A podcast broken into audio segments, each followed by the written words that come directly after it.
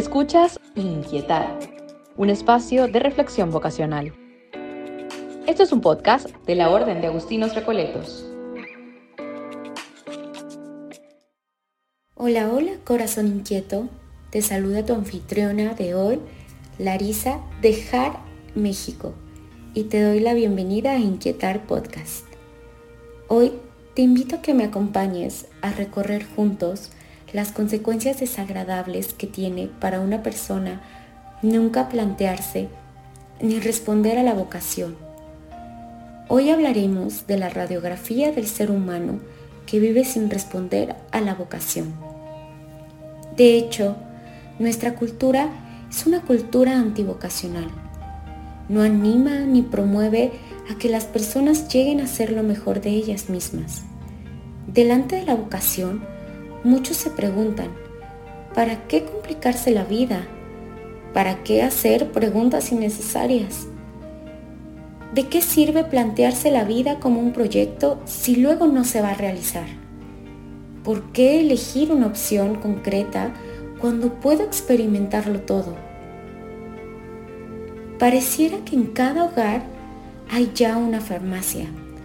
De hecho, no falta el botiquín en algún lugar de la casa, del colegio, de la iglesia, del trabajo. Hay distintos tipos de medicamentos distribuidos por todos los lugares donde transcurre nuestra jornada. Y todos nos hicimos ya expertos en medicamentos genéricos que sí para el dolor de cabeza, para la fiebre, para el malestar en general. Es evidente nuestra tendencia a resolver incomodidades físicas con un buen sedante. Ahora bien, se da también la tendencia a recurrir al mismo procedimiento respecto a cualquier malestar emocional, como es la ansiedad, la tristeza, el nerviosismo, la falta de concentración. Las farmacéuticas están haciendo el negocio del siglo con los medicamentos que se llaman controlados Alguno puede pensar que esta alternativa es más propia del mundo complicado de los adultos. Sin embargo, hay también ya muchos jóvenes que consumen ansiolíticos. Y a propósito de jóvenes, que ante el malestar emocional queda siempre la alternativa de un cigarro o un churro de marihuana o una pequeña dosis de cocaína o un six de cerveza. A veces lo complejo de la realidad sin apenas darnos cuenta, nos arrastra a mundos alternativos que funcionan a modo de escapatorias fugaces, refugios emocionales que solo alivian momentáneamente el dolor. ¿Hay alguna otra alternativa a esta moda general de afrontar la vida compleja y complicada de la sociedad del siglo XXI? Por supuesto que sí. Existen modos más sanos, amables y económicos de afrontar y resolver la vida. Uno de ellos es plantearse la vida en clave de búsqueda de inquietud, en definitiva de vocación a la felicidad y al amor. He aquí un diálogo de WhatsApp entre el líder de un grupo juvenil y un adolescente de 16 años que está pasando por un momento de crisis. Hola. Hola, ¿qué tal? ¿Qué tal estás? Bien, gracias a Dios. Sigo en mi lucha.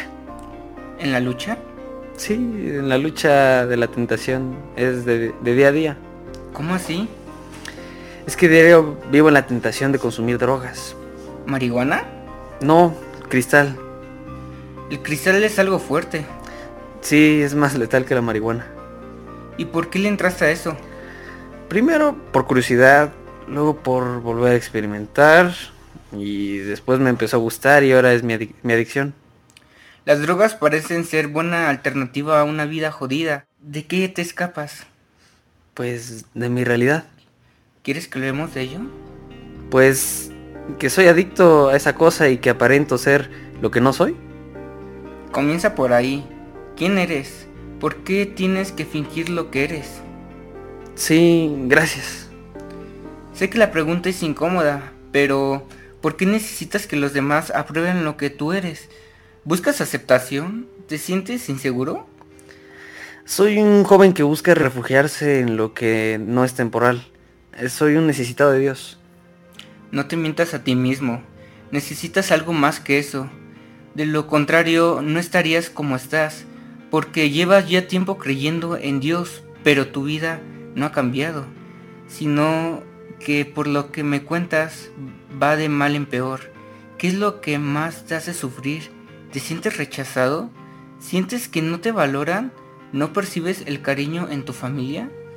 Mm, yo creo que necesito de los demás, pero así como yo soy, me rechazan. ¿Quién te dijo eso? Nadie, yo lo he visto en mis secciones. Eres un pésimo juez de ti mismo. Ni tu peor enemigo es tan duro como tú lo eres contigo mismo. Sí, es cierto. Gracias por dedicarme este tiempo para mí. Es que nunca me habían hablado de esto, no, nunca había hablado de esto con nadie.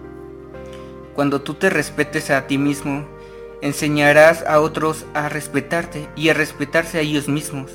Tu verdadero problema no es tu adicción, tu adicción es tu escapatoria a tu inseguridad, poca estima de ti, tus miedos y tus culpabilidades. Mm, entonces tengo que iniciar este trabajo conmigo mismo y no aparentar lo que no soy. Efectivamente. Bueno, gracias por eh, hablarme y ayudarme a pensar las cosas de otra manera. Comprenderte y quererte a ti mismo es un milagro que Jesús realiza en ti. El ambiente general en nuestra sociedad tiende a dar respuestas fáciles y momentáneas a los problemas, pero así no resuelve nada.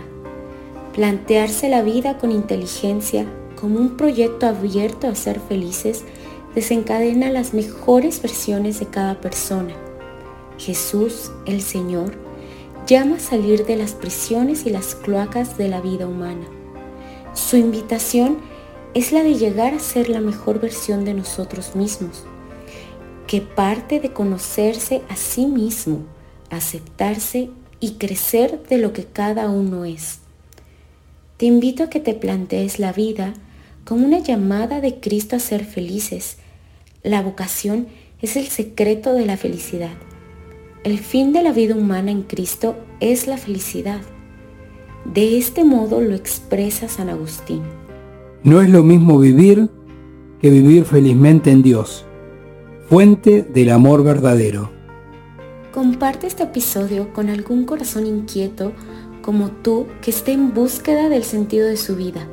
Si te gustó nuestro episodio, no olvides compartirlo. Y recuerda, déjate inquietar. Hasta la próxima. Inquietar es un proyecto de la Orden de Agustinos Recoletos.